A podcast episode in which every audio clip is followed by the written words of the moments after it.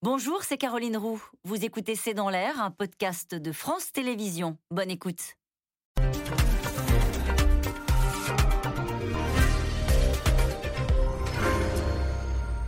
Bonsoir à toutes et à tous. Record des prix des carburants, record des prix de l'électricité et du gaz. Nous sommes bel et bien face à un véritable choc énergétique. Alors pour l'instant, le gouvernement essaye d'amortir ce choc en faisant des chèques. 15 milliards d'euros ont ainsi été mobilisés pour amoindrir les factures d'électricité. Question pourquoi cette envolée simultanée de toutes les énergies? La fin du carbone, avec la fin du carbone, faut-il craindre des prix durablement élevés? Comment réduire la facture? Quelles sont les énergies de demain? C'est le sujet de cette émission, de ce C'est dans l'air, intitulé ce soir Rouler, se chauffer, un nouveau luxe.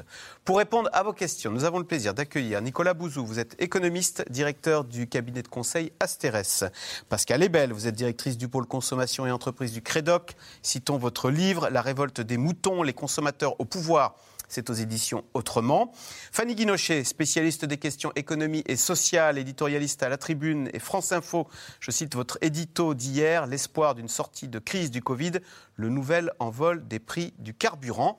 Et enfin, Erwan Benozé, vous êtes journaliste en charge des questions de l'énergie pour Le Parisien aujourd'hui en France, auteur de Nucléaire, une catastrophe française, c'est chez Fayard. Euh, Pascal Ebel, euh, sur les derniers relevés de l'UFIP, le prix du samplon 95, 1,71€. Pour le, gasoil, c'est 1,62€, record. 1,71€, ce qui fait que quand on fait un plein, maintenant, on n'est plus très loin de devoir payer 100 euros.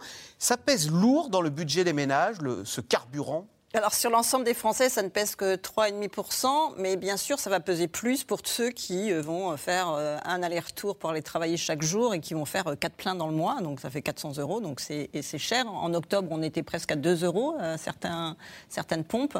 Donc oui, ça peut peser Selon qu'on est urbain ou rural, selon qu'on vit dans des grandes villes ou qu'on a une maison isolée à en périphérie des villes, on n'a pas le même regard. oui, tout à fait. Les, le même budget. Oui, tout à fait. En, octobre, l'INSEE a fait des, travaux sur ce prix de l'énergie au total, carburant plus euh, l'énergie pour le logement, ils se sont rendus compte qu'en moyenne, ça avait augmenté de 30 euros que par le prix sur un mois. Et il y a des différences fortes, donc 25 euros quand on est en aglo parisienne et 45 euros quand on est dans des zones rurales. Donc en zone rurale, il y a les allers-retours euh, en effet pour aller travailler, mais il y a aussi le fait d'habiter dans euh, des maisons. Une maison, ça, se chauffe plus difficilement qu'un appartement.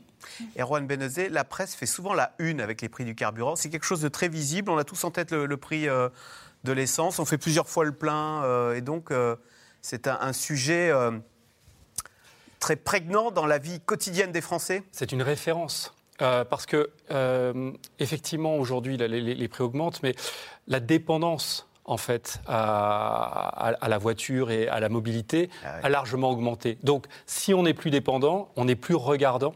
Et donc, c'est une référence très, très forte euh, euh, qui euh, diffuse dans l'esprit le, des, Français. on peut couper un abonnement à une plateforme de série télé. mais on peut difficilement moins consommer, moins rouler aujourd'hui, surtout notamment en milieu rural. La dépendance est plus importante. Et d'ailleurs, Fanny Guinochet, les Gilets jaunes avaient été déclenchés suite à une hausse du prix du carburant. À l'époque, le gasoil était à 1,53 Aujourd'hui, il est à 1,62€, c'est-à-dire qu'on est bien au-dessus du niveau qui avait déclenché les Gilets jaunes en octobre 2018. Hein. Et c'est pour ça que le, gouvernement a, fait cette prime inflation alors il y avait déjà aussi le chèque énergie avant, mais cette prime d'inflation, c'est parce qu'il a vu monter euh, ses prix et il s'est inquiété parce que c'est vrai que c'est un trauma, euh, la crise des gilets jaunes.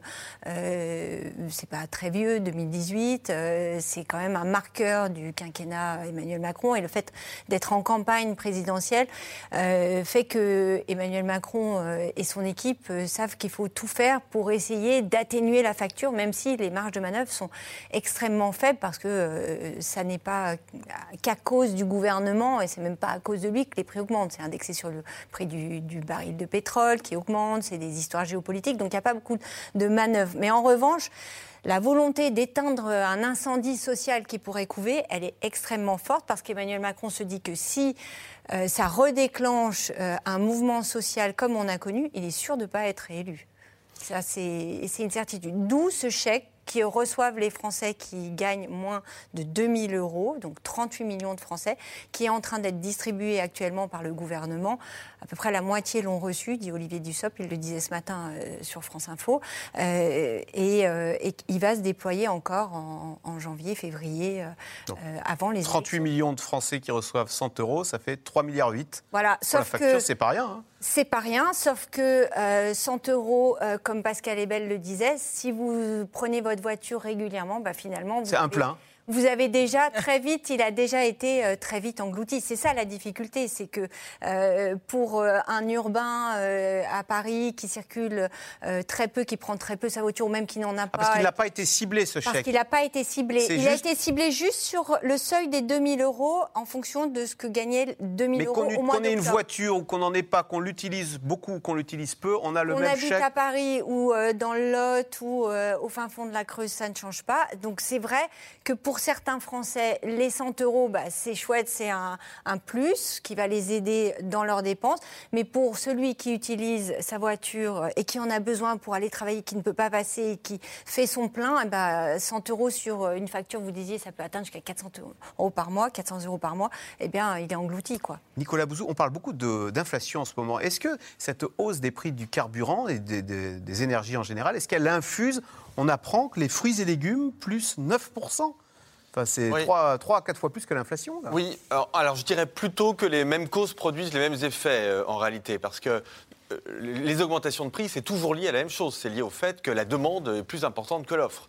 Donc si les prix du logement sont élevés en France, euh, c'est parce qu'on ne construit pas beaucoup, il n'y a pas suffisamment de logements par rapport à la demande. Si les prix de l'énergie sont élevés dans le monde, c'est parce que la demande est très importante et parce qu'on n'arrive pas à, suivre la demande. Si les prix de l'alimentation sont élevés, c'est pour, euh, pour, la même raison, le déséquilibre offre-demande, mais avec une spécificité. C'est que les désordres climatiques rendent la production alimentaire beaucoup plus erratique. Et donc, on a des poussées inflationnistes sporadiques, enfin, qui pèsent sur le pouvoir d'achat des, ménages et qui sont euh, liées euh, à, des, mauvaises récoltes, à, du gel. Exactement. Et en fait, je trouve que c'est toute la problématique euh, politique de ces augmentations de prix, c'est que euh, je pense que c'est un problème social majeur. Je pense que vraiment l'inflation, euh, euh, je peux me tromper bien évidemment, mais je pense que des, des dans l'air sur les prix, il va y en avoir beaucoup ces, prochaines années. Il y en avait les années précédentes, mais en réalité, on se disait, bah, peut-être que les ménages surévaluent un peu les augmentations de prix. Oui, il y a des augmentations de prix, mais finalement, c'est pas ça qui va affecter beaucoup de pouvoir d'achat. Je pense que ça, c'est avant, et que maintenant, on va avoir des vraies problématiques. Vous nous annoncez un peu la fin de l'ère des prix bas. Ah, mais complètement. Ça fait une vingtaine d'années qu'on voyait les prix baisser dans beaucoup de secteurs. Dans les produits manufacturés, enfin tout ce qui était fabriqué, par exemple. Hein, les chemises. On avait, euh, Voilà, exactement. On avait des baisses de prix. Moi, je pense que tout ça, c'est terminé. Je pense que, même, je dois avouer par honnêteté que ma position chez les économistes est plutôt minoritaire. Mais moi, il me semble qu'on entre dans un nouveau régime avec des, augmentations de, de prix juste pour, pour terminer, ce que je voulais vous dire, c'est que socialement, je pense que c'est un sujet, et politiquement, c'est compliqué, parce que les politiques vont s'en émouvoir, bien évidemment, mais en réalité, il est très difficile pour eux d'agir sur les, sur les prix. C'est très difficile d'agir sur les prix de l'énergie, c'est très difficile d'agir sur, sur les prix de l'alimentation. On peut agir éventuellement sur les revenus, ça oui, mais sur les prix, c'est plus compliqué. Eh ben justement, effectivement, c'est l'un des thèmes de campagne, hein, la flambée des prix de l'essence. Entre les candidats, c'est donc la course à la proposition. Chèque énergie, baisse des taxes, comment aider les Français? Tous, en tous les cas, ont conscience qu'il y a urgence à agir sur cette question. Sujet de Constance Meyer et Stéphane Lopez. Chaque jour, Ilias Lamouri sillonne les routes d'Île-de-France avec sa camionnette. Cet électricien roule en moyenne 5000 km par mois et depuis quelques semaines, sa facture d'essence s'est alourdie. Je suis passé de 70-75 euros à euh, maintenant 90 euh, pratiquement. Pratiquement 100 euros quoi. Donc euh, c'est énorme. Pour essayer de limiter ses frais d'essence, il n'a pas d'autre choix que de renoncer à certaines interventions. Ça devient un peu compliqué de mettre en fait à chaque fois des pleins. On calcule nos, nos départs. Des fois même on évite de partir sur des chantiers parce que voilà c'est un peu plus loin quoi on essaie d'être dans une zone en fait de entre voilà 30 et, 40 km maximum. Son budget essence avoisine désormais les 400 euros par mois. Ça vaut plus que dehors. Gasoil ou essence, les prix à la pompe s'envolent. Jusqu'à 1,91€ pour le samplon 98, du jamais vu. Ce mardi, le cours du baril de pétrole a atteint 88 dollars, son plus haut niveau depuis 7 ans. Une envolée des prix que le gouvernement avait anticipé en sortant le carnet de chèques en décembre. 38 millions de foyers ont reçu une indemnité inflation de 100 euros. Les familles les plus modestes, une rallonge de leur chèque énergie. Un bouclier pour l'heure suffisant, selon le gouvernement. L'ensemble des mesures que j'ai indiquées, l'indemnité inflation, le chèque énergie que nous avons augmenté, je le rappelle, 100 euros de plus, l'ensemble de ces mesures, la facture, 15 milliards d'euros pour l'État. 15 milliards d'euros pour l'État qui ont déjà été dépensés, engagés pour protéger les Français sur le gaz, sur l'électricité et sur l'essence. Est-ce qu'il faut faire plus? Moi, je, je vais être très clair avec vous, je ne ferme aucune porte. Si le gouvernement est à la recherche d'idées, les candidats à l'élection présidentielle n'en manquent pas. Pour l'écologiste Yannick Jadot, l'idée du chèque énergie est la bonne, mais il faut l'augmenter. On fait un chèque énergie de 300 euros pour les 6 millions de familles qui sont les plus en difficulté. Deux, on fait un chèque énergie de 100 euros supplémentaires pour 15 millions de familles au-dessus. Pour Anne Hidalgo et Marine Le Pen, l'angle d'attaque porte sur les taxes qui constituent la moitié du prix du carburant. Je pense qu'il faut baisser euh, la TVA de 20 à 5,5% Pourquoi? Parce que ce sont des produits de première nécessité. Et ça fait tout de suite baisser le plein de gazole de 40 litres de 8 euros. Une mesure irréaliste, selon la candidate LR, Valérie Pécresse. Sur l'essence, on n'a pas l'argent aujourd'hui pour baisser la TVA à 5,5. En revanche, ce qu'on peut faire, et c'est pour ça que je vous, en, je vous posais la question, c'est qu'on peut vous faire défiscaliser au réel vos, vos frais de vos frais d'essence dans le cadre de votre travail. La, la baisse de la TVA à 5,5, c'est juste financièrement pas possible. Ou alors je ne fais pas le hausse des salaires. Et à un moment, il faut que je choisisse. Donc j'ai choisi ça. J'ajoute que l'essence montera peut-être pas jusqu'au ciel tous les ans. Il y aura peut-être à terme une baisse des prix, alors que les salaires, bah, il faut qu'ils augmentent. La flambée des prix de l'essence ravivera-t-elle la colère des Gilets jaunes? En 2018, lorsque le mouvement de contestation est né, le prix du litre de gasoil était 30 centimes moins cher qu'aujourd'hui. Alors, question téléspectateur, Pascal Ebel, c'est Yves dans les Côtes d'Armor. Qui vont être les victimes de cette inflation? Pourquoi dit-on souvent ou entend-on que les, les ménages les plus modestes ressentent plus durement la hausse des prix, qui est la même pour tous, non? Alors tout simplement parce que à la fois le poste logement et le poste alimentaire pèsent beaucoup plus chez les plus modestes. C'est-à-dire que comme eux, ils n'ont pas de dépenses de loisirs, il faut savoir que ce qui a changé en 40 ans, c'est qu'avant, tout augmentait à peu près de la, la même façon, alors qu'aujourd'hui, il y a des produits qui baissent beaucoup. Et c'est les produits, par exemple, des ordinateurs des, les vêtements, des choses qui ne sont pas euh, fondamentalement des besoins primaires. Et donc le poids du logement et le poids de l'alimentation, le poids de l'alimentation, c'est 30% chez les plus modestes et que c'est 5% chez les plus aisés. Donc une baisse de TVA, ça ne résout pas le problème des inégalités, en fait. C'est-à-dire qu'on fait baisser le prix du carburant pour des gens qui vont l'utiliser pour aller en vacances. C'est peut-être pas la bonne idée. Donc il vaut mieux des chèques énergie qui vont vers ceux qui en ont plus besoin. La moitié des Français sont en difficulté pour payer leur énergie et le prix du logement en fin de mois, et la moitié a des difficultés à manger ce qu'ils veulent. Il n'empêche, Fanny Guinochet, dès lors qu'on a dit euh, on n'a pas le choix, de, pour aller travailler, il faut bien prendre sa voiture, c'est une nécessité.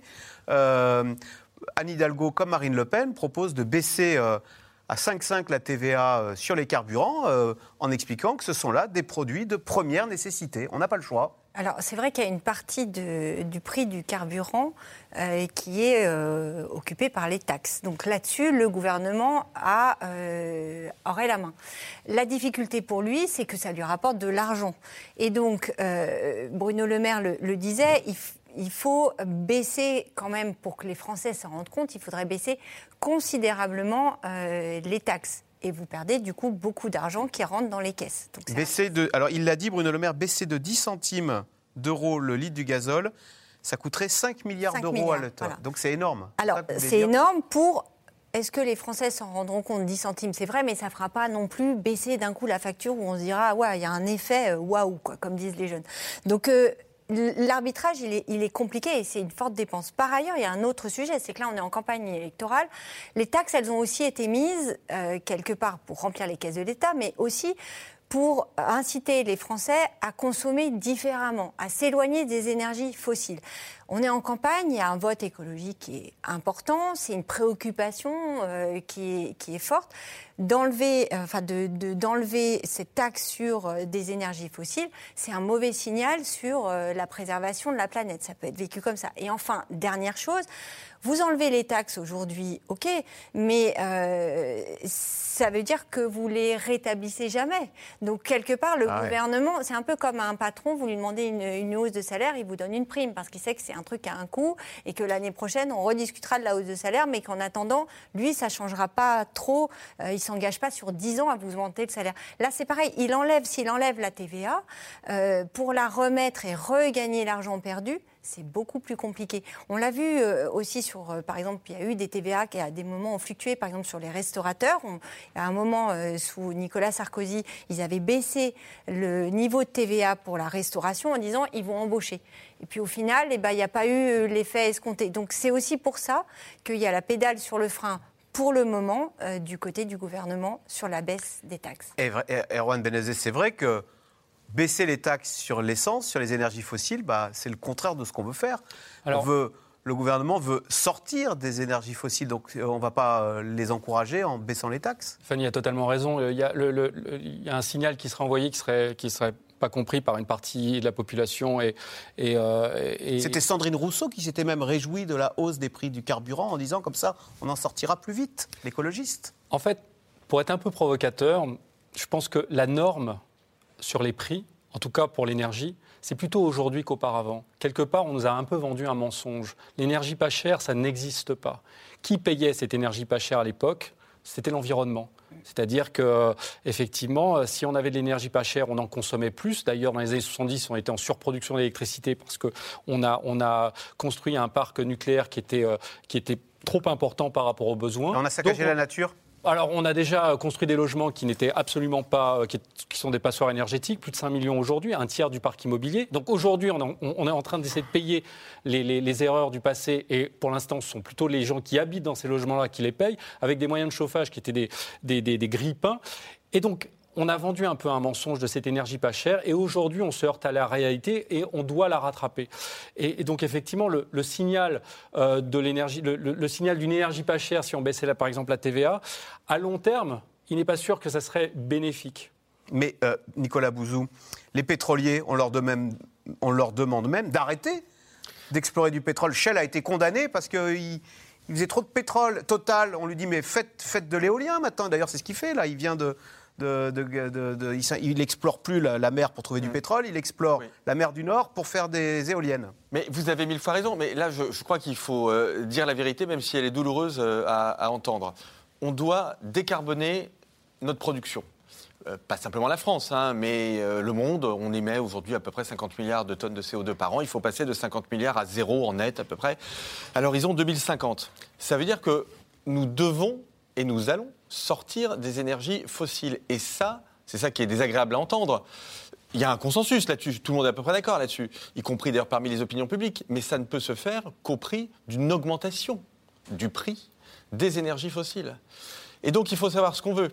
Soit on dit, ben, on accepte ça pour sortir des énergies fossiles et pour préserver notre, notre planète, soit on dit, on baisse la TVA, par exemple, auquel cas oui, c'est bon éventuellement pour le pouvoir d'achat, aux réserves qui, ont été dites sur ce plateau, mais globalement, évidemment, c'est bon pour ceux qui vont en bénéficier. Mais en revanche, on va contre nos objectifs écologiques. C'est la raison pour laquelle je pense que euh, Yannick Jadot, mais c'est ce que fait le gouvernement euh, en réalité, a raison de dire il vaut mieux verser des revenus à ceux qui sont en difficulté plutôt que d'agir sur une baisse de TVA qui est absolument contradictoire avec un engagement qui est quand même un engagement euh, euh, fort de la France et de, tous les pays développés. Et surtout, je le disais tout à l'heure, qui est aussi important, c'est là où il faut avoir une vision globale. Je suis désolé, c'est un tout petit peu complexe, mais le réchauffement climatique, en réalité, il fait augmenter certains prix, comme je le disais tout à l'heure. Vous voyez Donc, euh, et Il est mauvais pour les récoltes, donc il Oui, fait augmenter aller le prix du blé. Il est mauvais, il augmente par exemple les sinistres dans le domaine assurantiel et donc il faut augmenter les primes d'assurance aussi. Vous voyez Fanny Guinochet Alors, certains pays, en revanche, ont pris cette option-là. hein. Par exemple, en Espagne, la TVA a été euh, euh, Diminuée diminuée. Donc c'est aussi. C'est aussi un, arbitrage à faire. La difficulté, c'est effectivement l- les ménages modestes entendent cette euh, obligation. Sauf que quel a été le message qui a été transmis au moment de la crise des Gilets jaunes? C'est-à-dire, nous, on veut bien, euh, on n'est pas anti-écolo, comme on, aimerait bien avoir du bio, comme, euh, mais simplement, on n'a pas les moyens de faire cette transition. Souvenez-vous de cette phrase qui avait été marquante, mais entre l'arbitrage entre la fin du monde et la fin du mois, eh bien, il y a un moment, les ménages modestes, celui qui déjà en temps normal n'arrive pas à remplir son caddie, à nourrir ses enfants, à chauffer toutes ses pièces euh, dans son appartement, eh ben, il dit, ok, c'est bien joli, la fin du monde, euh, j'entends bien, mais moi, là, aujourd'hui, euh, j'ai besoin de pouvoir consommer cette énergie. Pascal est belle. Fanny Guinochet disait à l'instant, euh, rappelez les Gilets jaunes, on aimerait bien avoir du bio. Est-ce qu'au fond, ce qu'on vient de dire sur le pétrole, de la même façon, on pourrait dire sur l'alimentaire Au fond, produire de façon vertueuse dans le monde d'après, c'est le bio. Je crois que le lait bio est 50% plus cher que le lait traditionnel. Du coup, Oui, y a- euh, il y a- il y a du coup il se vend moyen. Oui, c'est ça. Donc il y a- vraiment un écart de prix qui est entre 40 et 60 selon les produits. Mais c'est vrai que les prix de l'alimentation par rapport au reste de la consommation, ça fait une vingtaine d'années qu'ils augmentent plus fortement en raison, en effet, de, de la qualité qui augmente en fait. hein. Et c'est vrai qu'on va plus vers des labels rouges, on va plus vers du On bio. met moins d'engrais chimiques. Oui, alors en fait, pourquoi le bio coûte plus cher? C'est pas compliqué. En effet, on moins, moins de produits chimiques qui viennent en effet de l'énergie fossile, mais il y a moins de rendement. hein, C'est-à-dire qu'on en produit moins par hectare. C'est pour ça que c'est plus cher. Et d'ailleurs, c'est pour ça que d'ailleurs, dans, les calculs d'impact environnemental, c'est pas si évident que ça. Et c'est vrai que quand les Français, la moitié, disent qu'ils n'arrivent pas à manger ce qu'ils veulent, c'est parce qu'ils ont tous envie de manger du bio et qu'ils n'y arrivent pas. Donc la norme aussi, en termes de qualité, a augmenté. C'est comme l'énergie renouvelable, elle est plus chère. Et donc toute la transition énergétique a un coût. Et il faut pouvoir, en effet, aider euh, les plus faibles, les plus modestes, à pouvoir payer cette transition énergétique qui, en moyenne, va, en effet, faire augmenter les prix. Ça, je pense que tout le monde est d'accord pour dire qu'on va vers une inflation euh, qui va être structurelle pour ces raisons-là, puisque les normes augmentent. Hum. Alors Nicolas Bouzou, face à cette envolée des prix agricoles, on a euh, Michel-Édouard Leclerc qui a fait scandale parce qu'il dit que c'est mépriser le travail des agriculteurs en proposant sa fameuse baguette à 29 centimes. C'est ce que disait Fanny Guinochet, euh, la fin du monde, d'accord, mais moi j'ai la fin de mois et j'ai besoin d'avoir du pain et euh, Mais ça, je comprends. mon, budget oui. n'est pas extensible. Mais ça, je comprends. Enfin, là, pour le coup, je ne peux pas en vouloir à quelqu'un qui est dans la grande distribution de vouloir, euh, donc qui s'adresse à des millions de personnes, à un marché vraiment de masse, de vouloir maintenir euh, les prix les plus bas possibles.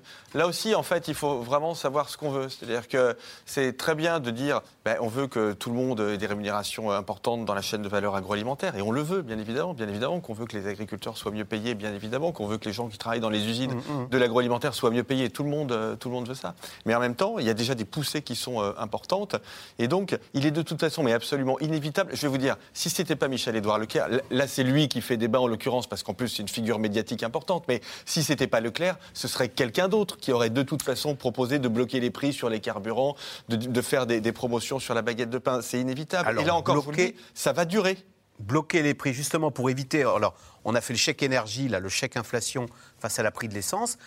Face à l'envolée des prix de l'électricité, là, le gouvernement a sorti le bazooka. Euh, Erwan Benezé, le gouvernement, la semaine dernière, nous a tranquillement annoncé qu'il mobilisait 15 milliards d'euros pour 2022 pour limiter à 4% la hausse des prix de l'électricité.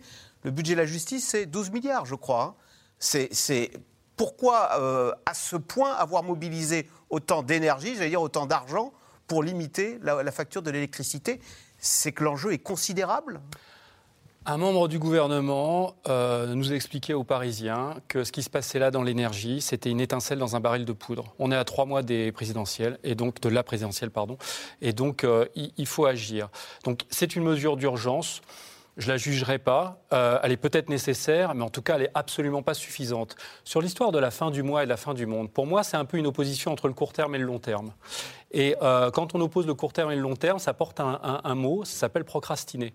Procrastiner, c'est euh, ne voir que euh, le, moment présent, en essayant d'éviter d'anticiper euh, l'avenir. Or, cet avenir-là, il va arriver de toute façon. Donc, on peut là euh, baisser l'arène, baisser, pardon, il faut pas que je dise de gros mots euh, ou de mots trop compliqués, mais de jouer sur l'électricité nucléaire pour essayer de, contenir, etc. Mais ça ne va pas changer ce qui est en train de se tramer, ce qui est en train de se préparer. Et donc, certes, euh, 15 milliards d'euros là euh, mis sur la table pour, de façon très ponctuelle, essayer de limiter la hausse des prix de l'électricité. Pourquoi pas? Je ne jugerai pas. En revanche, il va falloir penser aux mesures de long terme. C'est très important. Fanny Guinochet, sur ces 15 milliards quand même, c'est pas neutre de mobiliser 15 milliards d'euros Non, c'est euh, un effort considérable. Euh, D'autres pays ne l'ont pas fait. Ouais. Donc ça, on, faut le préciser. hein. Euh, C'est vrai que les Alors Français pourquoi, pourquoi l'a-t-on fait à ce point en France? Pas toujours avec cette- ce, ce souci ou cette crainte euh, de, de faire euh, d'une explosion sociale, ce souci aussi qu'il n'y ait pas euh, plus de, de gens qui soient dans la difficulté. C'est un pari, enfin c'est aussi un, un saut en avant parce que ces 15 milliards, bah, il y a un moment il va falloir les payer. Que ce soit, alors est-ce que ce sera le contribuable qui les paiera Comment on, va faire rentrer l'argent dans les caisses? Pour l'instant, pour, pour ce Alors, EDF, on n'a pas de, de réponse, mais c'est vrai qu'il y a un poids de ces, une grosse partie de ces 15 milliards pèse sur EDF, entreprise certes euh, où il y a une C'est la moitié pour l'État, l'autre moitié pour EDF. voilà, Ils sont mais, mais sont EDF, c'est quand même une entreprise où il y a une grosse partie euh, publique, hein, quand même. Euh, c'est vrai que EDF perd 8 milliards dans l'affaire par un système assez compliqué où on l'oblige à vendre à ses concurrents de On l'oblige à faire des soldes. de l'électricité moins chère, voilà. Mais c'est vrai qu'en plus EDF, c'est pas une, une entreprise qui est en très bonne forme. Enfin, je parle sous le contrôle de 42 milliards de dettes. mais 42 milliards d'euros million de dettes, énormément d'investissements à faire et il faut qu'elle ait les moyens pour faire de nouveaux réacteurs. On a quand même Et donc un on est allé les de voir en leur disant ah bah tiens euh, vous avez tous ces problèmes mais en plus vous allez devoir brader votre Voilà, donc électricité. c'est vrai que c'est c'est à court terme. Et d'ailleurs, les salariés d'EDF sont pas très contents. Euh, ils se mettent en grève euh, au mois de janvier. Là, Euh, on peut comprendre Ah que c'est sont, une façon. ils sont furieux qu'on les force à brader Bah, l'électricité en c'est- France. c'est des revenus euh, qui sont euh, qu'ils n'auront pas et c'est vrai que ce qui attend EDF aujourd'hui, il y a quand même des réacteurs que l'on ferme aujourd'hui parce qu'il y a des soucis Mm. techniques de sécurité. Pour ça, c'est de la maintenance. Il faut pouvoir les entretenir. Si on veut réfléchir à d'autres énergies, euh, c'est aussi des investissements à faire. Tout ça, ça coûte de l'argent. Et donc forcément, les 8 milliards que là le, le gouvernement leur demande de mobiliser, sur lesquels il faut qu'ils s'assoient, en gros, eh ben, on peut penser que oui, ça va, ça, ça fasse tiquer. Euh, juste un petit Erwan point. Il, convient d'être très vigilant. Vous disiez moitié pour l'État dans les 15 milliards, moitié pour EDF, 8, mi- 8 milliards à peu près. D'accord.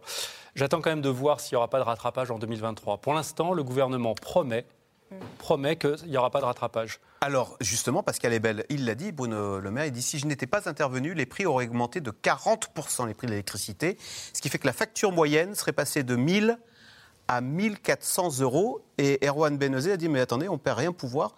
L'année prochaine, on va voir nos prix d'électricité augmenter de 40%. Alors je pense qu'ils vont essayer de contenir les prix aussi, parce qu'on a, on a eu une hausse de 15 à 20 en octobre, mais c'est vrai que l'année 2019 était, 2020 était très basse, donc il y avait un effet de base, hein, comparé par rapport à une année basse. Si en effet il y a 40 euh, les, les 10 millions de Français qui ont le chèque énergie n'y arriveront pas, même avec 200 euros. En fait, ceux qui ont le chèque énergie, c'est ceux pour qui l'énergie coûte 10% de leur budget. Ah oui. Donc vous imaginez, vous allez leur mettre 20% de leur budget sur l'énergie, c'est pas possible parce que ce sont ceux qui ont les, les- les budgets les plus faibles, qui avec euh, 2000 euros, euh, 1500 euros, ils pourront pas payer euh, ces, ces 40%. Nicolas Bouzou, on a souvent dit en France, on a l'électricité, grâce au nucléaire, on a l'électricité abondante et bon marché. Et d'ailleurs, c'était l'un des points de compétitivité de l'industrie française. Et c'est vrai que si on compare, hein, alors c'est les chiffres de 2020, donc avant tout ce qui vient de se passer, euh, les- le, le kilowattheure en France, 20 centimes, en Allemagne, 30 centimes. C'était l'un de nos atouts, l'électricité pas chère, et on est en train de le perdre, cet Oui. atout? Point d'interrogation. Ah ben en tout cas la question se pose. Enfin, euh, moi, je- moi je veux bien juger hein, le- ce qui a été fait par le gouvernement pour en effet limiter l'augmentation des prix de l'électricité avec un coût très important pour EDF. Je pense que c'est une très, enfin, c'est- là c'est vraiment une mesure de court terme, mais qui pénalise encore plus la filière nucléaire. Comprenez bien que on veut décarboner euh, l'économie. Ça veut dire qu'on doit électrifier une très grande partie de l'économie, on doit davantage électrifier les transports, on doit davantage électrifier l'industrie, etc. Ça veut dire qu'il faut conserver une capacité de production électrique décarbonée, mais en réalité, il faut l'augmenter considérablement. C'est les deux.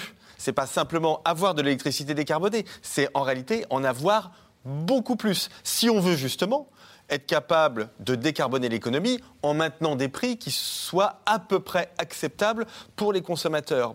Or, en tergiversant comme on l'a fait depuis longtemps sur le, sur le nucléaire, en disant on le garde, mais on en a un peu honte, donc on n'investit pas énormément, etc.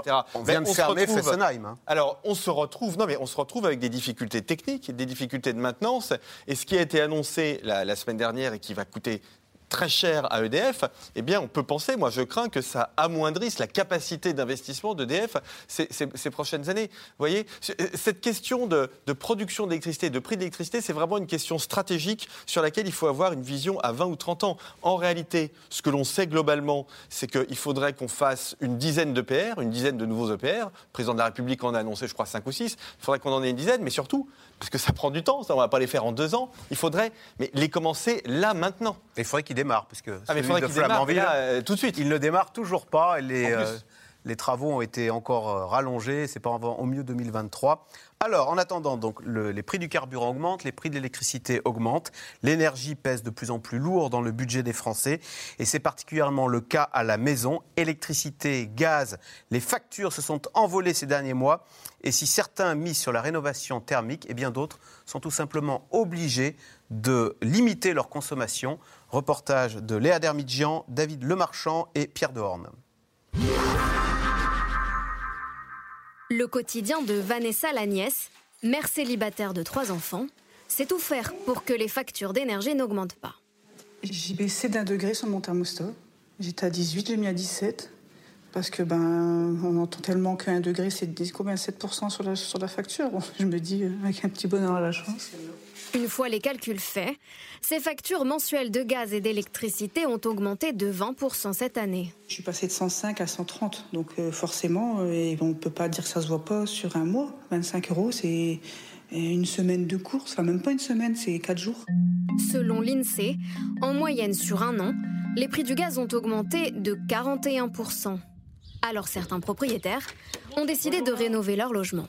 Alors, ces travaux entrée. J'avais une cheminée d'angle qui a été remplacée par un super poêle, donc je suis assez contente. Je ne pouvais pas laisser le chauffage en permanence parce que sinon je me retrouvais avec des factures exorbitantes. Donc je suis montée euh, à 1000, euh, 1000 euros de... et je ne pouvais pas payer 1000 euros de, de rattrapage.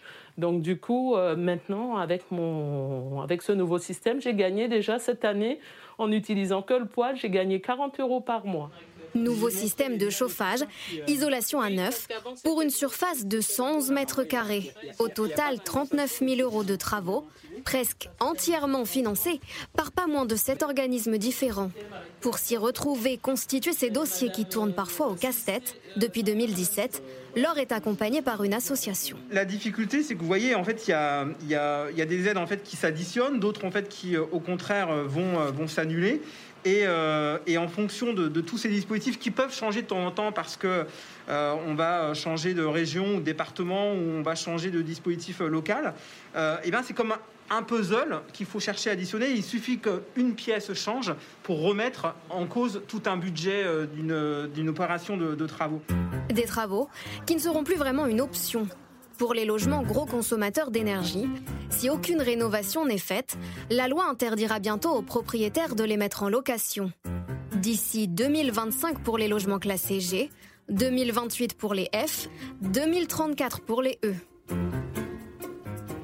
Sur le papier, l'objectif est d'accélérer la rénovation énergétique, sauf que dans les faits, selon cet administrateur de biens, de nombreux propriétaires préfèrent vendre plutôt que de faire des travaux. Dernier dossier en date, celui d'un appartement parisien. Aujourd'hui, c'était un appartement de 30 mètres carrés et on arrivait sur une dépense de 22 000 euros. Clairement, 22 000 euros, c'était un investissement dont il ne pouvait pas se permettre puisque son appartement était en bon état. Et euh, aujourd'hui, c'était uniquement une amélioration pour entrer dans le cadre du. DPE. Un phénomène loin d'être isolé. Un peu partout en France, le nombre de passoires énergétiques mises en vente augmente.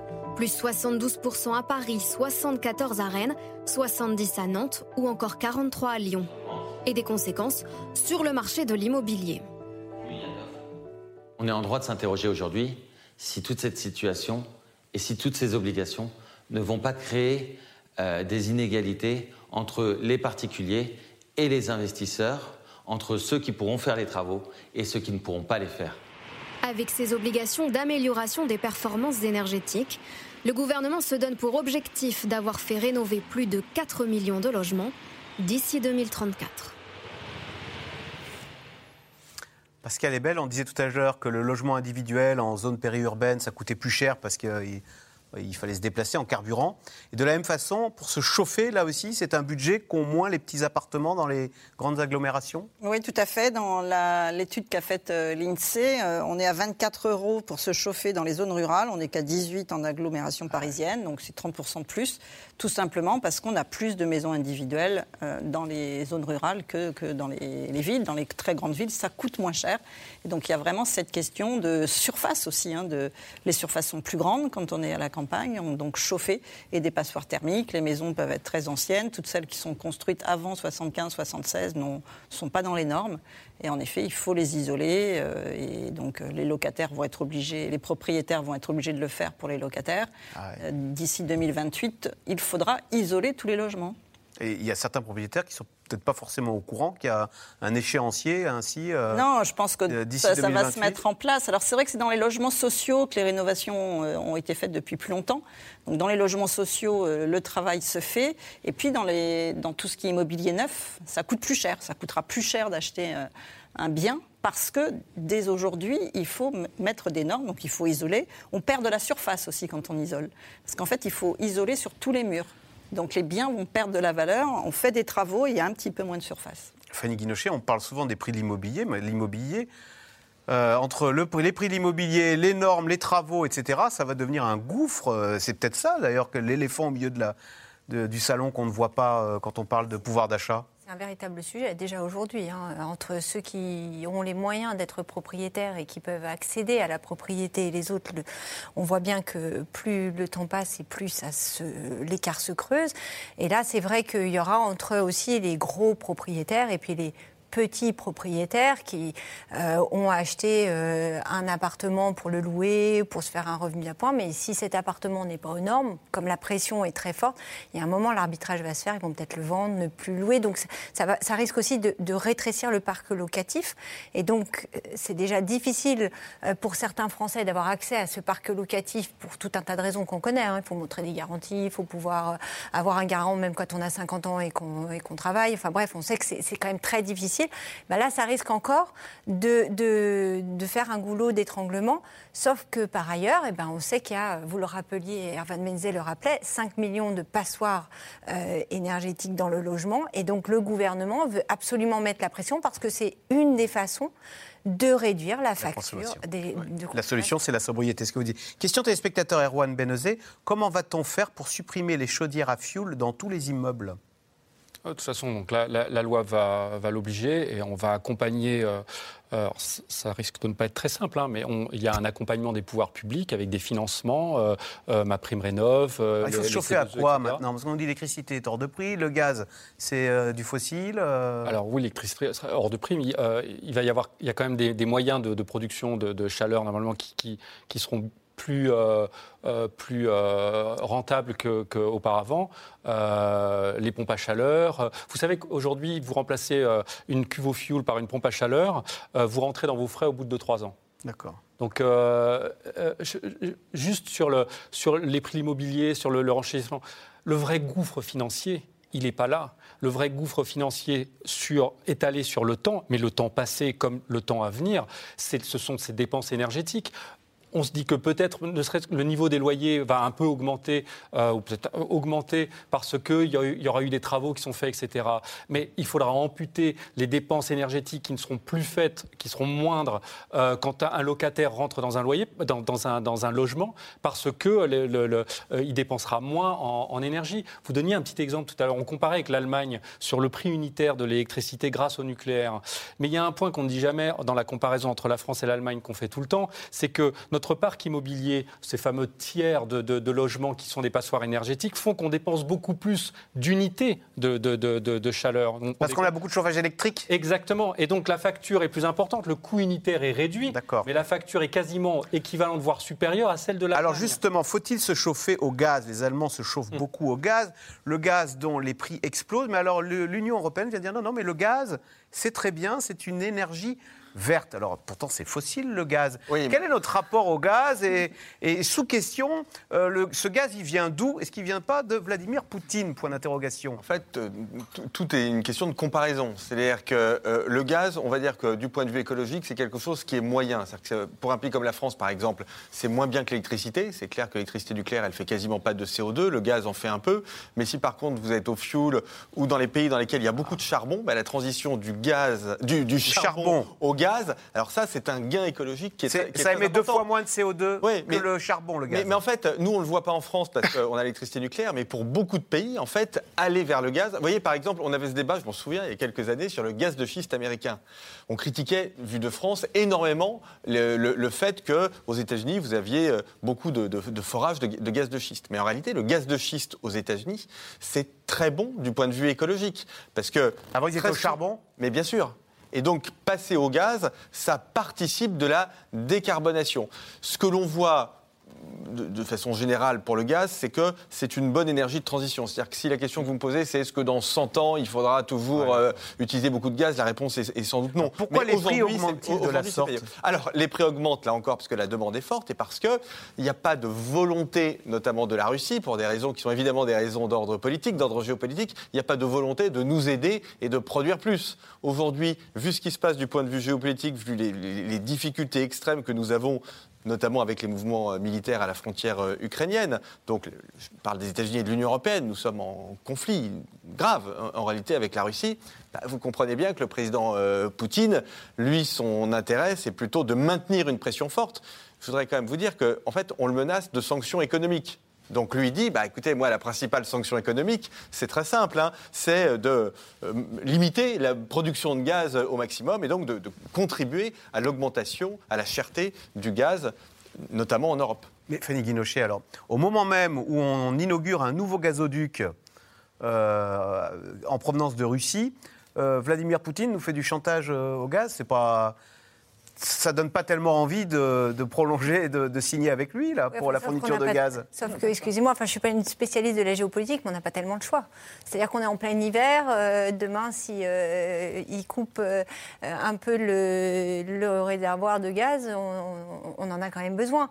Et ce que ne veut pas, ce que ne veulent pas tous les gouvernements, que ce soit en Allemagne, la problématique, elle est, elle est exactement la même, hein, si ce n'est plus que chez nous, parce que nous, on a encore le nucléaire. Voilà, vous avez raison. C'est même pire en, en Allemagne c'est d'avoir des, ruptures, des pénuries. Parce que là, on parle du prix de, l'énergie, mais il y a quand même, aujourd'hui en France, vous n'avez pas de coupure.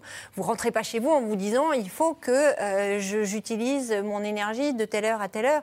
Euh, il y a certains pays où on en est là. Enfin, le Liban, euh, tout ça nous enseigne que.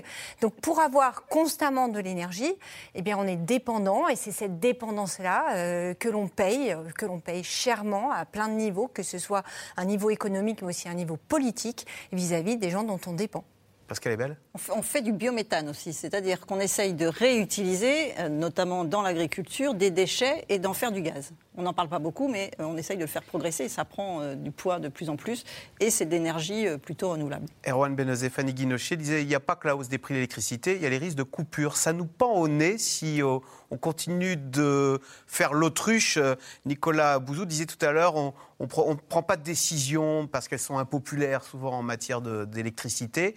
Euh, si on y prend garde, l'Europe, un jour ou l'autre, sera un continent où, comme au Liban, il y aura des coupures d'électricité sauvages Alors je souriais parce que je m'agitais sur la chaise, je voulais justement rebondir à ce que disait Fanny, parce qu'on n'en est quand même vraiment pas très loin. Quand vous ah voyez que vous avez des électro-intensifs qui ont dû arrêter. C'est quoi les électro-intensifs Pardon, euh, ce sont des, par exemple des industriels qui consomment énormément d'énergie. Ça peut être euh, un producteur d'aluminium, d'acier, euh, etc., ou des papeteries, ou des cimenteries, etc., qui consomment beaucoup, beaucoup d'électricité. Et quand vous voyez que là, cet hiver, vous avez certains de ces industriels qui ont dû arrêter ou qui ont menacé de décaler ou de, de, euh, transférer une partie de leur production, par exemple en Allemagne, parce que le coût de l'électricité coûtait trop cher on n'est pas loin du phénomène de coupure. Quand vous voyez que RTE, qui est le réseau transport électricité, donc qui, euh, qui regarde que le, qu'il y a un équilibre en permanence entre l'offre et la demande dit cet hiver, compte tenu des problèmes des, réacteurs, euh, si jamais à un moment il y a vraiment beaucoup de froid, on sera obligé de faire des micro-coupures tournantes qui ne dépasseront pas deux heures dans certaines zones.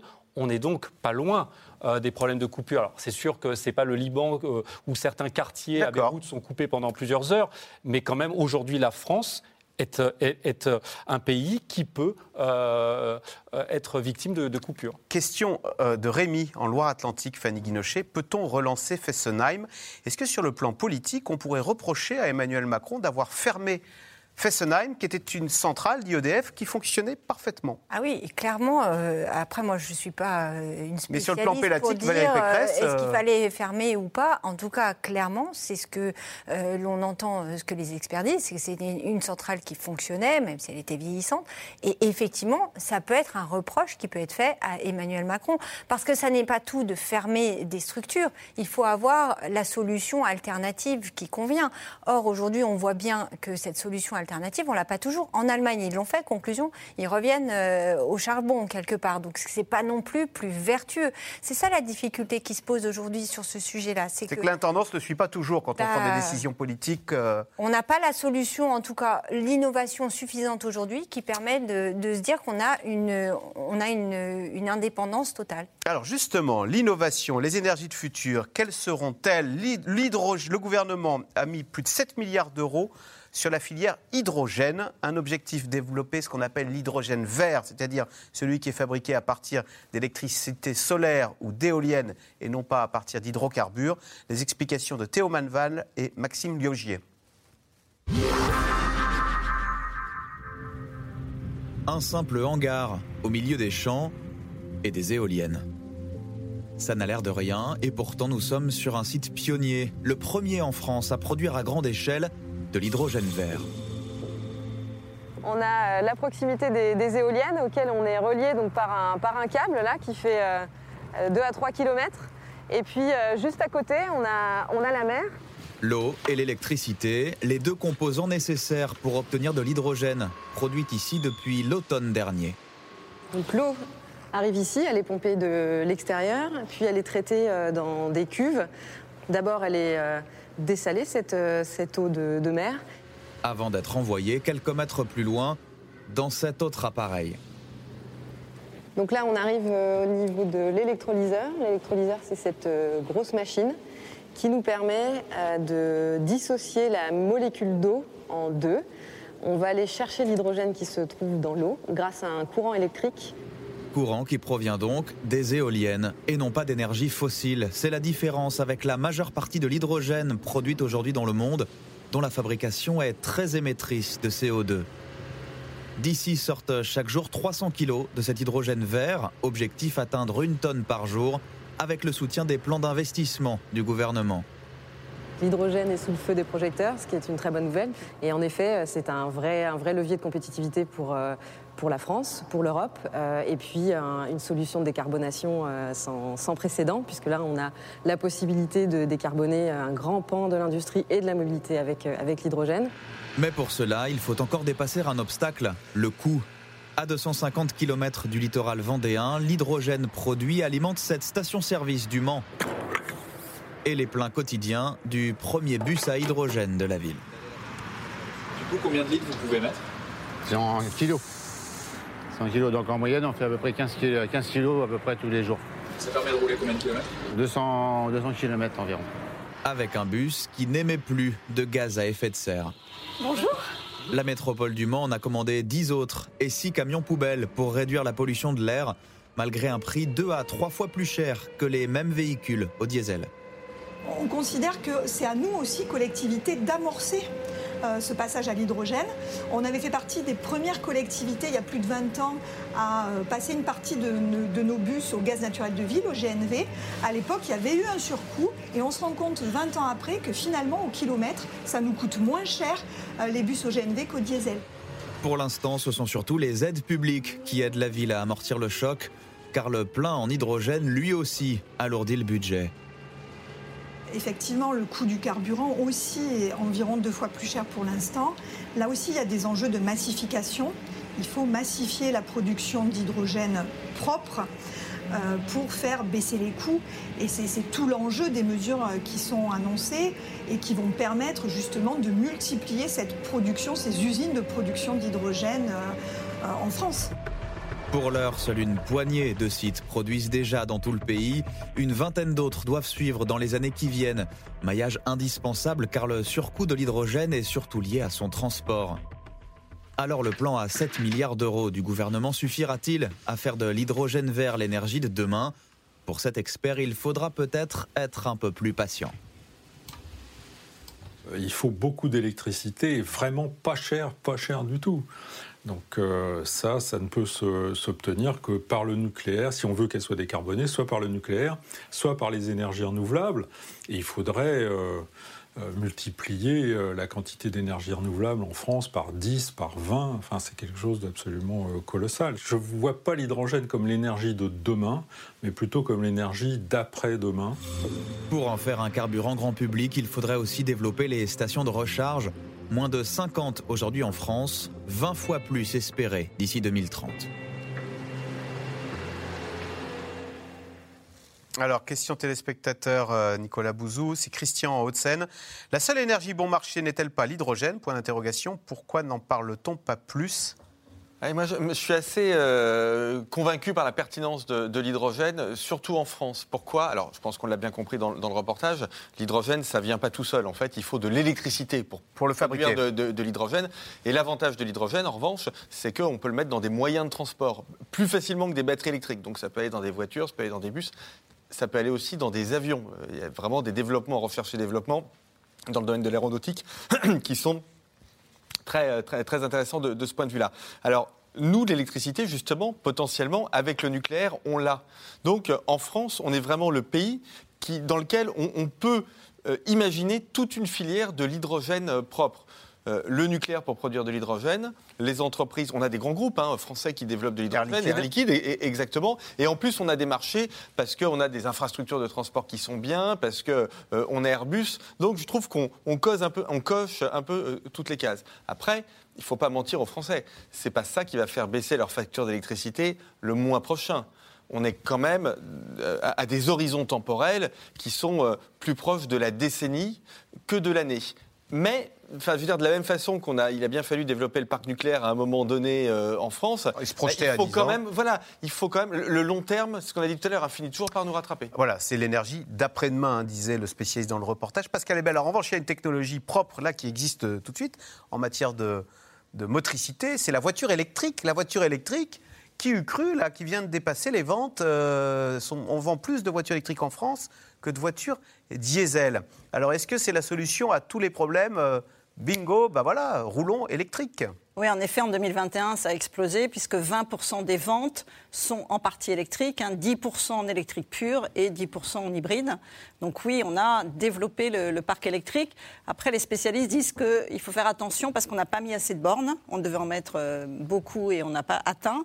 Donc il faut que les particuliers aient des bornes électriques et qu'ensuite il y ait de quoi payer. Parce qu'en fait, le véhicule coûte, même s'il est encore financé, même s'il y a une subvention, ça coûte beaucoup plus cher.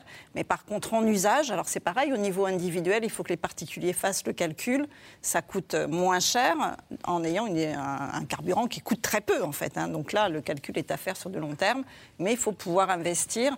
Donc les spécialistes disent qu'en effet, là, on est à 20% et il faut faire attention euh, si euh, les infrastructures ne, suivent pas. Mais en tous les cas, c'est en effet euh, écologique puisque ça ne pollue pas l'air en usage non plus. Fanny Guinochet, est-ce que la voiture électrique, euh, c'est Carlos Tavares, hein, le patron de Peugeot Citroën, qui disait mais c'est beaucoup plus cher. Euh, est-ce que le Monde titrait récemment la voiture neuve devient un produit de luxe en faisant remarquer que c'était 26 000 euros maintenant le prix d'une voiture neuve, plus 35% en 10 ans. Alors, c'est vrai que Carlos Tavares a sorti une interview euh, là cette semaine un peu tonitruante en disant c'est bien beau l'électrique. alors il s'adressait à l'Europe puisqu'en 2035 euh, on ne pourra plus la vente de véhicules essence ou diesel sera interdite. Donc l'alternative ce sera l'électrique.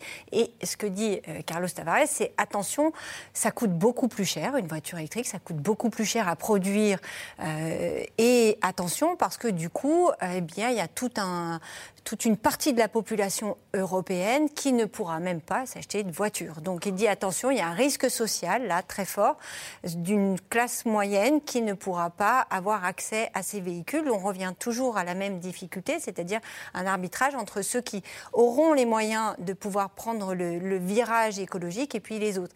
Et donc, alors évidemment, Carlos Tavares euh, fait du lobbying. hein, euh, il, veut inciter euh, la Commission européenne à décaler cette obligation, cette contrainte. En attendant, c'est vrai que ça pose la question. Et en plus, dans cette interview, il dit aussi euh, qu'il y a un risque social parce que vous avez nécessité de moins de personnes pour, pour construire une voiture électrique que pour construire euh, une. Il faut quatre fois moins de personnes sur une ligne de montage. hein. Voilà, et en plus, c'est pas les mêmes personnes. C'est-à-dire que vous avez beaucoup d'ingénieurs quand même euh, pour euh, l'électrique, c'est beaucoup de logiciels, euh, et donc du coup, c'est pas tout- ce ne sont pas tout à fait les mêmes métiers. Donc il va y avoir des pertes nettes d'emplois.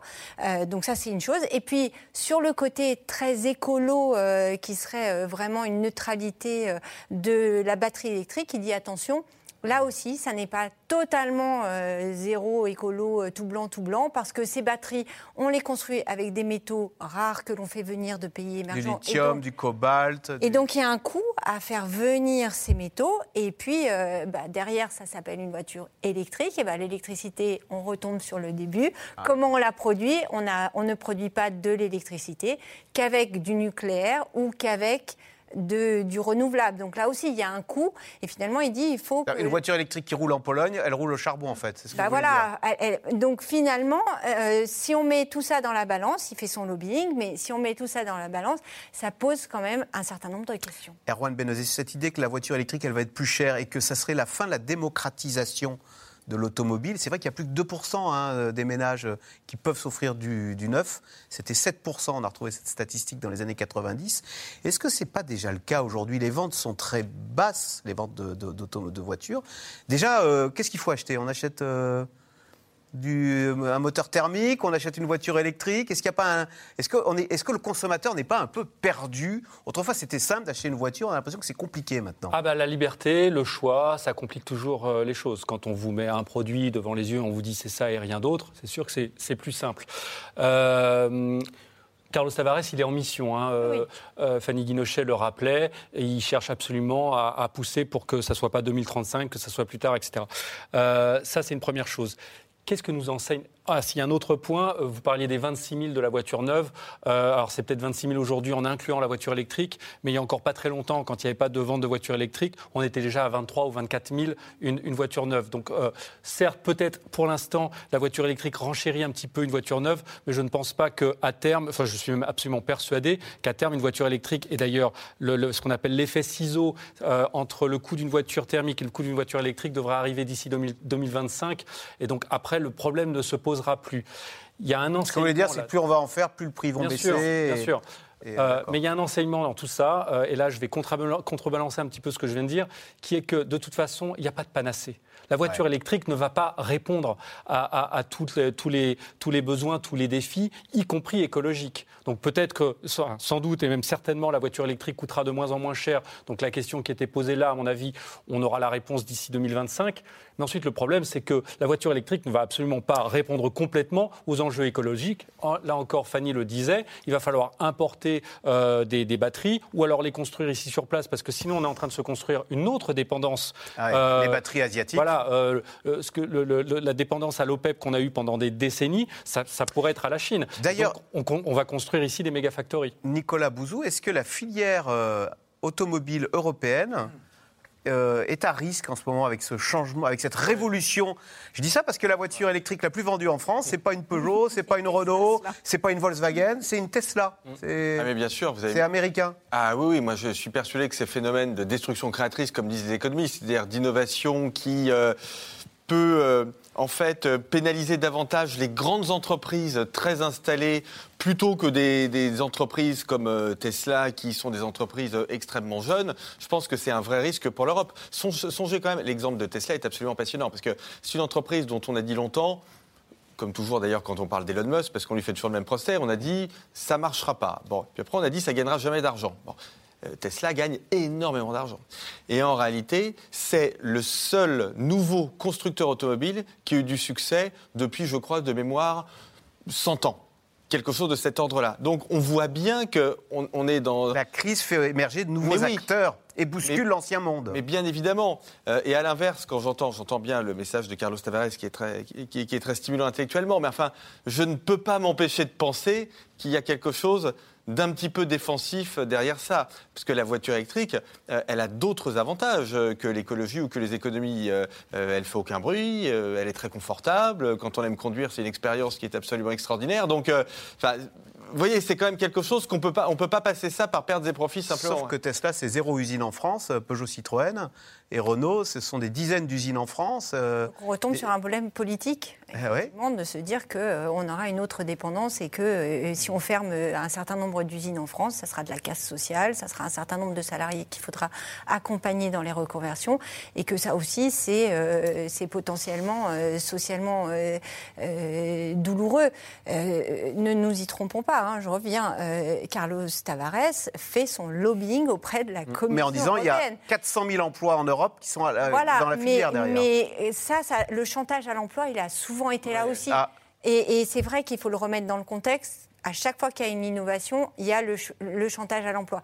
Après, euh, c'est vrai que euh, que vont faire euh, les que vont faire les, les politiques Euh, L'Allemagne et la France n'ont pas la même dépendance à l'industrie automobile. L'industrie automobile en, en Allemagne, c'est sacralisé. En France, c'est très important. Mais Ils en sont Allemagne, inquiets aussi, les Allemands. Ça hein. l'est encore plus, et ils ont de quoi être inquiets. Et c'est vrai que le phénomène Tesla que personne n'avait vu venir, hein, un certain nombre d'économistes vous disaient ça marchera pas, c'est vraiment c'est- de la paille, etc. Et bien là, force est de constater que, en tout cas, euh, bah, les, les consommateurs européens se sont tournés vers une Tesla. Allez, tout de suite, on revient à vos questions. Voiture électrique, que ferons-nous des batteries qui sont une catastrophe écologique? Erwan Benezé Il faut recycler, recycler et recycler encore. Et pour l'instant, on n'a pas encore installé une filière de recyclage, alors que vous le rappeliez tout à l'heure, c'est aujourd'hui 10% des, des ventes. Il y a un vrai problème. Il ne faut pas, avec la voiture électrique ou avec l'électrique, euh, euh, refaire les mêmes erreurs qu'on l'a fait avant avec d'autres technologies. Il faut prendre une nouvelle technologie dans son ensemble, sa production et ensuite son recyclage. Et pour l'instant, c'est un problème avec la voiture électrique. On ne le fait pas. Est-on dans la situation du choc pétrolier de 73 En deux- En 2008, le prix du baril était beaucoup plus haut. hein. On avait attendu, euh, on, était à 160, là on est à la moitié. Donc on n'est pas à un niveau euh, qui est euh, si élevé que ça. Mais ce qui est différent, c'est qu'en effet, il y a le gaz qui a aussi un prix qui augmente et l'électricité. Voilà. Tout- tout- toutes les énergies augmentent. Je un petit point. Je pense qu'on en fait bien pire qu'en que en 73-79. Certains experts me, le disaient quand justement je, posais cette question. En fait, l- l'impact est bien plus global. Euh, Il n'y a pas eu un impact sur les prix de l'électricité ou sur les prix du gaz, notamment sur l'électricité en 73-79. Cet impact, l'impact était très fort sur le carburant, mais il n'était pas à ce point. On est à un point historique. Il faut changer, il faut pas s'adapter, il faut changer de logiciel là, Ah, avec complètement, la décarbonation. Il faut changer de, commis- de- de logiciel, il faut même changer de mécanisme de fixation des prix. Bruno Le Maire, Le Maire est allé à Bruxelles avec euh, Barbara Pompili pour, pour expliquer qu'il fallait absolument changer ce mécanisme. Il faut changer de, de paradigme, comme vous le dites. Comment aider les personnes qui ont besoin de leur voiture pour se rendre au travail? Bah, Avec euh, des aides ciblées bah, des aides ciblées. Pour l'instant, on n'a pas trouvé mieux. Après, euh, c'est coûteux. Après, il faut arriver à bien Il n'y cibler avait pas moyen, le chèque de 100 euros, là, de cibler Bah, le chèque de sur 100 ceux qui euros, le gouvernement l'a pris un peu euh, là vraiment sur la défensive en se disant euh, bon on voit que ça augmente, il faut faire quelque chose, on rentre, on, on se rapproche de l'élection présidentielle et quand vous regardez du côté de, du ministère des Finances, c'était visiblement extrêmement compliqué de trouver le bon logiciel qui disait que euh, on Ah. allait pouvoir cibler totalement les mêmes personnes, les personnes qui en avaient Ça aurait été le une plus usine à gaz besoin, de cibler. Ça risquait d'être une usine à, gaz. Oui. Voilà, donc du coup, ils les ont préféré faire comme, large. le, comme le chèque, euh, comme le, le remboursement des cartes euh, RATP, etc. en C'est sans doute le prochain, la prochaine mesure d'ailleurs. On Ah. verra ça. Mais a priori, Bruno Le Maire est en train de plancher sur une mesure de forfait kilométrique. Les urbains ont un pass euh, métro Navigo, carte Navigo. remboursé par les entreprises. Et donc, plus. et donc là, on, on- on ferait une mesure, une aide sur le forfait kilométrique qui touchera bien moins de personnes que, que, par exemple l'indemnité inflation. Ce serait de 2,5 millions de, personnes et ça serait euh, donc à la charge des entreprises. C'est encore le saupoudrage des aides. Il y a eu l'État, il y a eu EDF, il y a, il y a les consommateurs qui mettent 4% en électricité. Et puis là, on va peut-être demander aux entreprises de mettre la main à la, à la pâte aussi. Alain, dans les Hautes-Garonne, s'inquiète pour sa future, euh, facture d'impôt. Comment éviter que les Français payent la note alors que les caisses de l'État sont vides et que la dette publique flambe? Est-ce que le prochain quinquennat sera le quinquennat des impôts, du retour des impôts euh? Bah, non, pas, pas- pas forcément. Euh, alors, je, je veux vous dire, de toute façon, le coût de la crise, il n'y a aucun impôt qui va l'éponger. hein. donc, vous pouvez faire, vous pouvez doubler l'impôt sur le revenu. De toute façon, euh, vu les masses qui sont en jeu, c'est pas, c'est pas ça qui va beaucoup nous, nous- nous aider. Donc, en fait, on sait bien que euh, le- le- la soutenabilité de la dette, ça passe, un, par la croissance économique. C'est ça ce qui doit nous obséder. C'est quel niveau d'activité on est capable de générer ces prochaines années. Donc, ça, c'est le sujet numéro un. Il faut rester dans le match. Et quoi. alors, euh, oui, oui, enfin, faut, oui, faut, faut vraiment Partir à l'offensive. Ça, c'est- très important. Et la deuxième chose, alors c'est là encore, vous voyez que les, les situations sont complexes et qu'il faut les voir dans leur globalité. Regardez, ce qui baisse la dette, la dette publique aux États-Unis en ce moment, elle baisse beaucoup. Et vous savez pourquoi elle baisse beaucoup? Grâce à l'inflation. C'est l'inflation qui fait baisser la dette. Donc, je pense que ce qui inquiète euh, la, la personne qui, qui- qui pose cette question à fort juste titre, je comprends, mais c'est aussi d'une certaine façon un élément de la solution, puisque la- l'inflation, de façon générale, on n'en a pas parlé aujourd'hui, mais elle est plutôt bonne pour les agents économiques qui sont Parce que vos revenus augmentent, hein, Bah, parce voilà. qu'ils sont majorés de l'inflation, et la dette, elle reste Bah, toujours la la- même. Elle, les, elle est les mensualités sont toujours les mêmes. Ça, ça, Voilà. ça, ça bouge pas. Donc, vous remboursez la dette plus facilement. À l'inverse, si vous êtes épargnant, alors là, c'est catastrophique parce qu'aujourd'hui, au mieux, vous avez des placements qui ont des rendements nets d'impôt, mais vraiment au mieux de 2%, et vous avez déjà en France 3% d'inflation. C'est-à-dire que ce qui vaut Donc- 100 vaudra 103 euros l'année prochaine, et donc avec mon 100, je pourrais plus Avec le payer. la meilleure épargne aujourd'hui, la meilleure, vous perdez de l'argent. Tout augmente, a augmenté ou va augmenter, sauf mon salaire. Je fais comment? Fanny Guinochet est-ce que ça, c'est l'acte 2 d'ailleurs de l'inflation C'est qu'il va y avoir des revendications salariales? Ça a déjà commencé. Mm.